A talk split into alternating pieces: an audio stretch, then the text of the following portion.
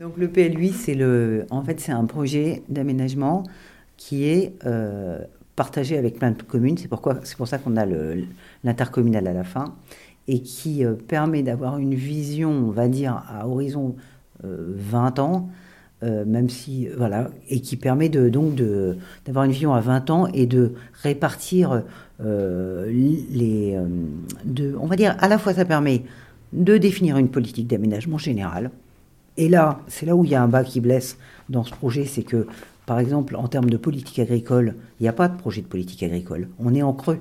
Donc on n'a aucune, on n'a pas, on voit bien qu'il n'y a pas, a pas d'intention. Euh, on parle très peu du PAT ou pas.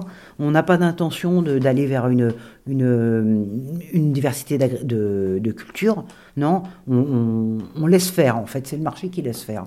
Donc euh, c'est une visée à la fois en termes donc urbaine, agricole, économique, euh, de déplacement, logiquement, social, culturel. On, doit être capable dans un PLUI de recouvrir toutes ces dimensions.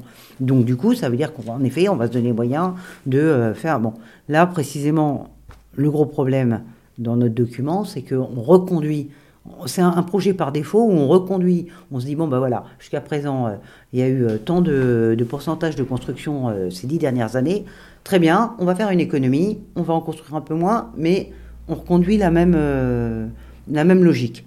C'est, pas un projet. Ou alors, on en connaît les limites. On sait qu'on va. Ça veut dire quoi? On sait qu'on va avoir encore des, zones d'activité. On va refaire comme on a fait il y a, il y a ces 20 dernières années, sans tenir compte de tous les problèmes environnementaux, de toute la, enfin, du virage indispensable à prendre.